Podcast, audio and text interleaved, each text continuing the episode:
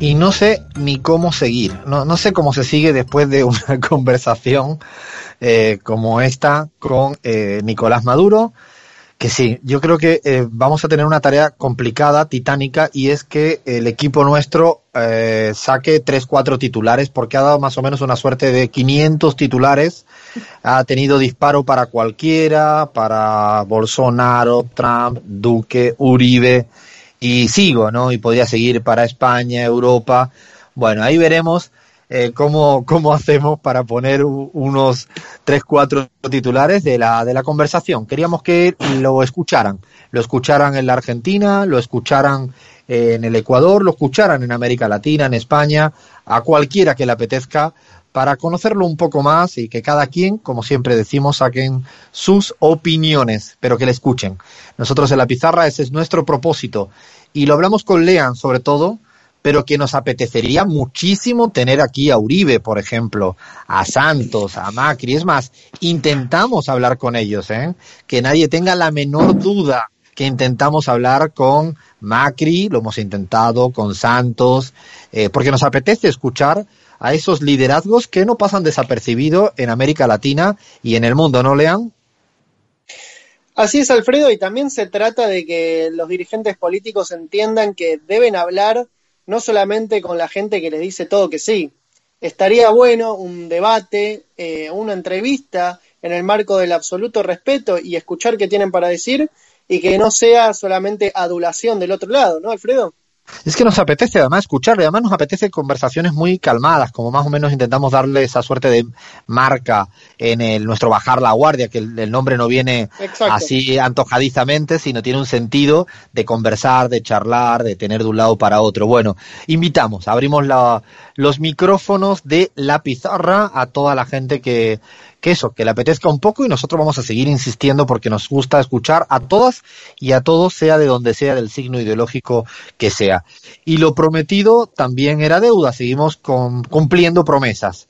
Eh, no sé si pagaría deuda externa, pero nosotros las deudas con nuestros oyentes de América Latina, así a rajatablas. Teníamos y queríamos saber de dónde, por qué carajo, y ya lo dije, aplaudimos, de dónde viene este gesto, es de niños que nos sale el hecho de aplaudir así nomás, o hay un cierto hábito, una uso y costumbre, tiene un origen. Bueno, Cris, a ver si eres capaz de explicarlo, porque sé que no es fácil encontrar el origen de cuándo empezó la gente a aplaudir. Eh, investigaste bastante y tienes cositas, a mí al menos, que me impresionó y mucho, así que comparte con los oyentes, porfis. Bueno, sí, Alfredo, porque tuvimos ahí un debate, Alfredo y yo, por el origen exacto de los aplausos, porque realmente es incierto. que era, embargo, ¿eh?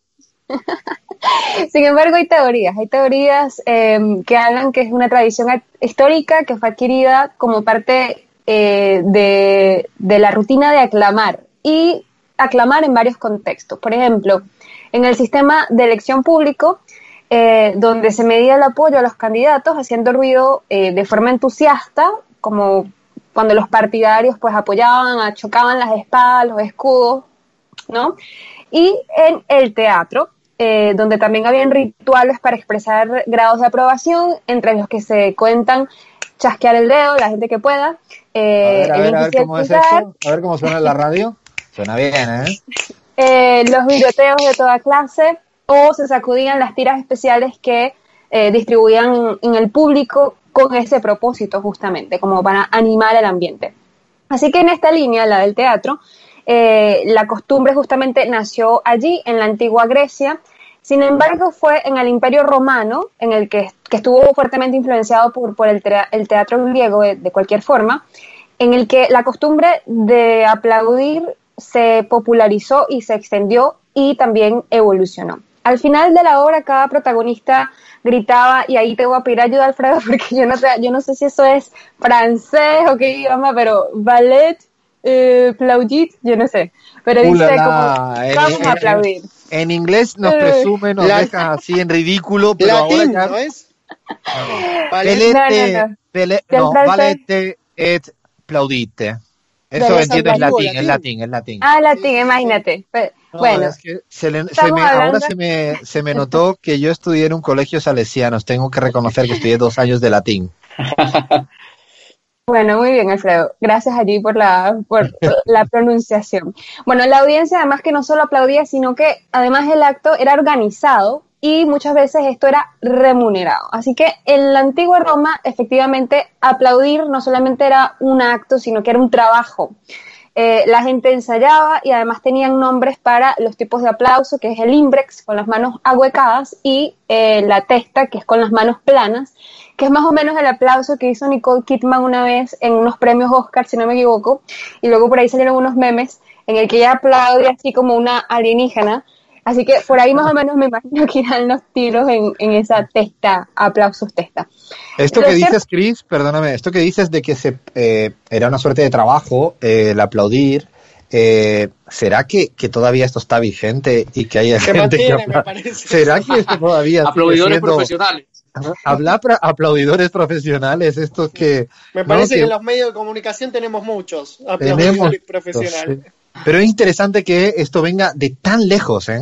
que venga de hace tanto tiempo y que esté así circunscrito al mundo del teatro, una suerte de uh, aceptación, de aprobación de lo que se estaba, de lo que se estaba viendo. Es interesante que haya perdurado tanto tiempo hasta hoy. La mezcla además de política con teatro, ¿no? Que yo creo que tampoco eh, dista tan, tan distante de la realidad. Por ejemplo, eh, como era una costumbre asociada a la aprobación, el, acto de aplaudir, el poco popular Nerón, que es en este emperador romano al quien se le recuerda por ejecutar a su propia madre, él habría contratado aplausores para virotearlo, para aplaudirlo. Y eh, en realidad le ayudó a subir los niveles de aprobación. Así que digamos que los aplausos virtuales ahora serán, sí, justamente los medios, los titulares en el que, en el que se hace. Pero bueno, continuando con estas prácticas, también eh, fueron adoptadas por el cristianismo. Aparentemente se animaba a la congregación a aplaudir durante los sermones. Em, lo cierto es que también, como, como decíamos, fue un trabajo por muchos años al que también se le llamó claqué, que esta palabra ya ahí sí en el francés, Alfredo, em, y que justamente significa eso, aplaudir, animar a los espectadores, pero para que sigan su ejemplo. Y yo creo que esta es una costumbre además que empezó en el siglo XVIII y se extendió en Europa y llegó a América en el siglo XIX, extendiéndose en los teatros de Nueva York, en el Metropolitan Opera House y em, todavía era de hecho común al inicio del siglo XX en teatros europeos. De hecho, varios personajes que más tarde llegaron a ser famosos fueron claqueros o aplaudidores, entre ellos, adivinen quién, bien cerquita de allí, em, pues el legendario cantante de tango Carlos Gardel. ¿Qué tal? Anda, esta sí que no me la sabía. ¿eh? ¿eh? esta, no la teníamos, pero ni así ni por asomo. Aquí se aplaudía entonces por todas partes, ¿no? Yo, yo de hecho, cuando eh, me acuerdo, y, hay, que contarle a la audiencia, que aquí cada tema hay una batalla campal al interior de la pizarra. Ahora después, la semana que viene os contaremos la, la batalla campal interpretativa del titular de Maduro. Si dijo una cosa para uno para otro. Esto está, esta, estas con Abraham. Bueno, con Chris es verdad que había otra parte que la discusión a mí me parecía interesante, que fuera simplemente un origen de hacer ruido para probar, que fuera simplemente cuando uno golpea sobre la mesa o golpea como fuere, eh, con la intención de cómo votar a favor de alguien. Es decir, en virtud de cuanto más ruido exista por una propuesta, ya sea como cuando los niños están en el cole y tocan así sobre el pupitre con las manos fuertes y dicen esto sí nos gusta y aprietan fuerte, bueno, también tiene un origen del hecho de la necesidad de hacer ruido para valorar cuando una iniciativa es más aprobada que la otra. Y esto como también perdura hoy en día, como un aplauso es más importante en cuanto cuanto más ruido hace. A mí me resulta todavía como que el ruido necesitamos en nuestras cabezas, un aplauso de dos palmadas en un teatro es medio triste, ¿no? Así en cambio abrumador o cuánto perdura el no el, las, las ovaciones que tienen los políticos, las políticas, los artistas, eh, cuánto necesitamos el ruido para entender si es aprobación o desaprobación. Porque otra pregunta que me surge, y no se la voy a hacer a Cris, porque sería una encerrona de cuidado, se la hago para la semana que viene o para la otra, es ¿por qué silbamos para desaprobar? ¿Por qué chiflamos para desaprobar también, no? Eh, es extraño, ¿no? El manejo del ruido para aprobar o desaprobar, como que nos sale algo muy, ¿cómo diría yo? Muy animal, ¿no? ¿Sabes, compa? Solo una, una, una, digresión. Eh, me parece fantástico lo que dices, es realmente interesante. Claro, el aplauso es sinónimo de aprobación. Aquí pasa, en Salamanca, que a las 8 de la noche la gente sale a los balcones a aplaudir a, a, bueno, a los luchadores de la primera línea, al servicio sanitario, en fin.